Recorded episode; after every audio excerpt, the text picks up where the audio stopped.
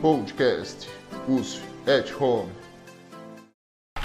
Bom, pessoal, hoje nós vamos fazer uma conversa diferenciada. Nós vamos falar da mobilidade urbana em termos de quarentena, que é, na verdade, é, o assunto do momento, né? Então, primeiro de tudo, a gente vai falar alguns tópicos muito importantes nessa história toda, né? Como que fica essa a restrição da circulação e qual é o papel do planejador urbano em tudo isso, né? Agora, veja bem, como a transmissão do coronavírus se dá por conta do contato pessoal, os governos do mundo inteiro têm adotado medidas para evitar a circulação e encontro de pessoas, certo? Elas vão mudar em, em elas mudam em graus de em grau e em duração. Alguns pa, pa, eh, pa, países optaram por, por, situações muito mais drásticas, como no caso da, da Estônia, enquanto outros foram mais liberados, liberais, como o Reino Unido, e cada um teve um resultado diferente. A minha pergunta é assim: como que isso é, afeta, né? No caso da mobilidade, o que, quais são os efeitos desse negócio todo? Por exemplo, Uh, embora uh, exista uma necessidade de, de restringir essa circulação, existe também uma necessidade muito grande de garantir que os profissionais de saúde cheguem aos seus destinos, que os, os, fornecedores, uh, os fornecedores né, de combustível, de alimentos, os caminhões, cheguem também no seu destino para que a população seja abastecida, porque a falta de abastecimento vai tirar as pessoas da rua. Então, como funciona isso, né? Como que o que, que nós nós como planejadores podemos fazer em relação a isso? Então, o que que nós temos que pensar? Então, isso a gente está entendendo hoje que a, o pós-pandemia é que vai fazer a, a, diferença. Que a partir de agora é, vai haver uma, uma um novo olhar, deve haver um novo olhar nos planejadores, né, em termos de planejamento urbano, é, dentro dessa coisa do tráfego dos veículos, de como é que a gente vai pensar o trânsito, como é que a gente vai pensar a segurança no trânsito, como é que nós vamos pensar é, quais são as medidas de isolamento social para prevenir a, a, a, a, a contaminação e, ao mesmo tempo, permitir que as pessoas é, consigam ir e vir, né? Ah, por outro lado, houve um aumento muito grande de serviços de entrega. Então, quer dizer, todo mundo ficou em casa, mas está havendo uma circulação de motos, de bicicletas, de, de, de serviços de entrega. E isso tem que ser feito com segurança. Então, como é que, que isso vai, vai refletir dentro dessa nova, dessa nova, desse novo quadro, é, desse novo quadro que vem se apresentando, porque a gente está entendendo é, que não, não vai haver um retorno de como da, nas cidades de como, como era antes. Aquela, aquela cidade antes não existe, não vai existir mais. Então, a gente percebe hoje que a tecnologia faz a diferença. E de que forma que essa tecnologia faz a diferença?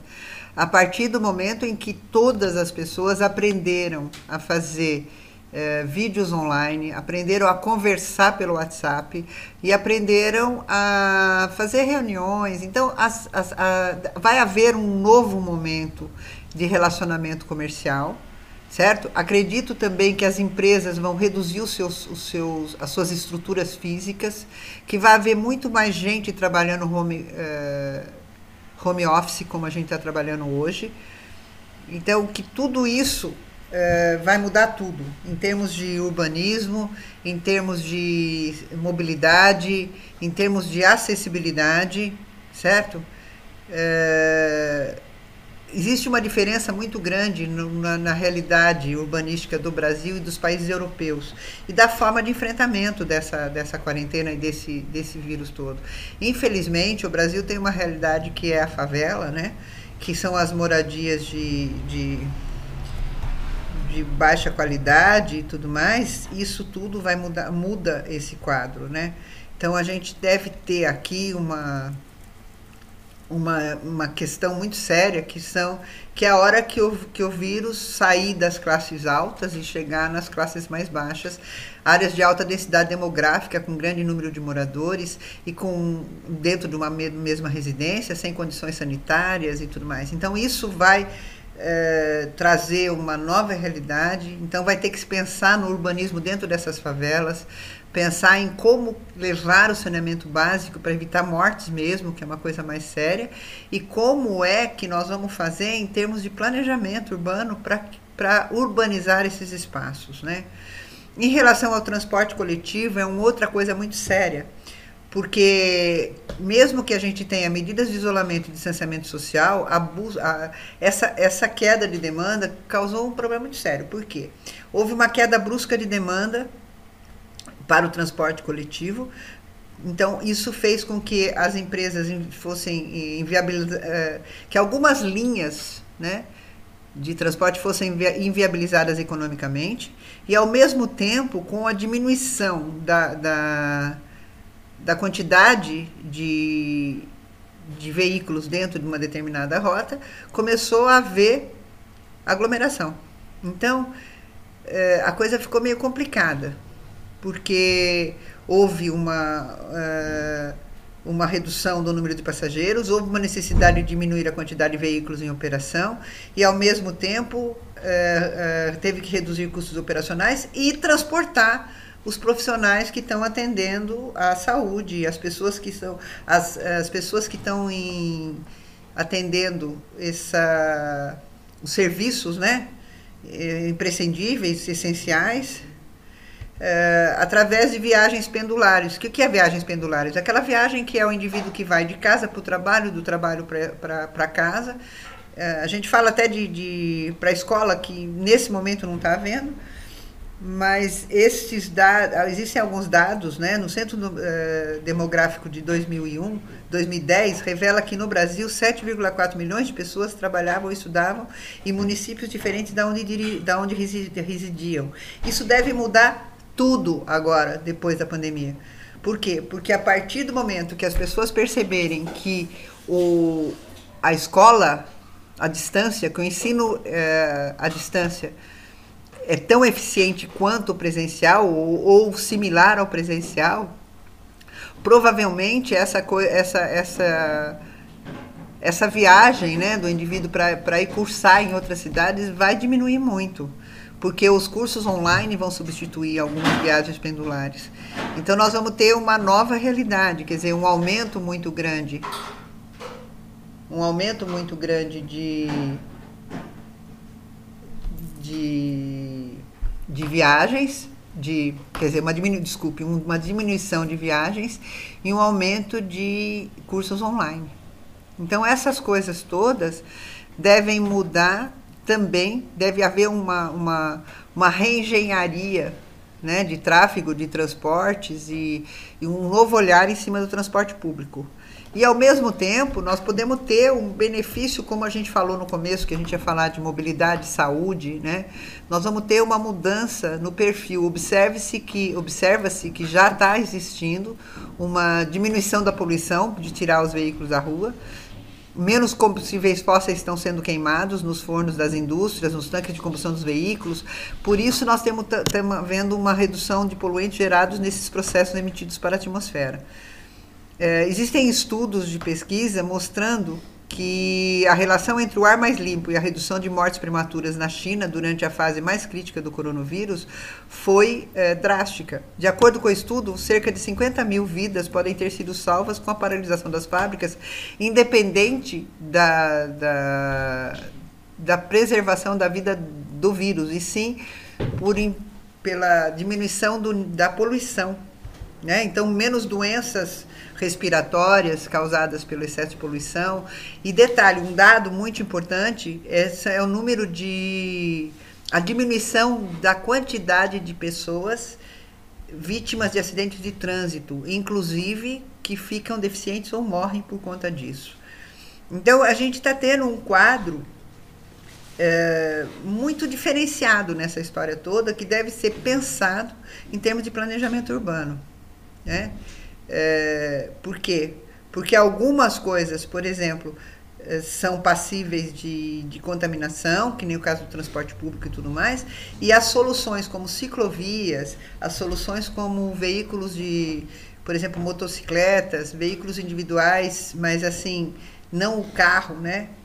Podem resolver algumas coisas.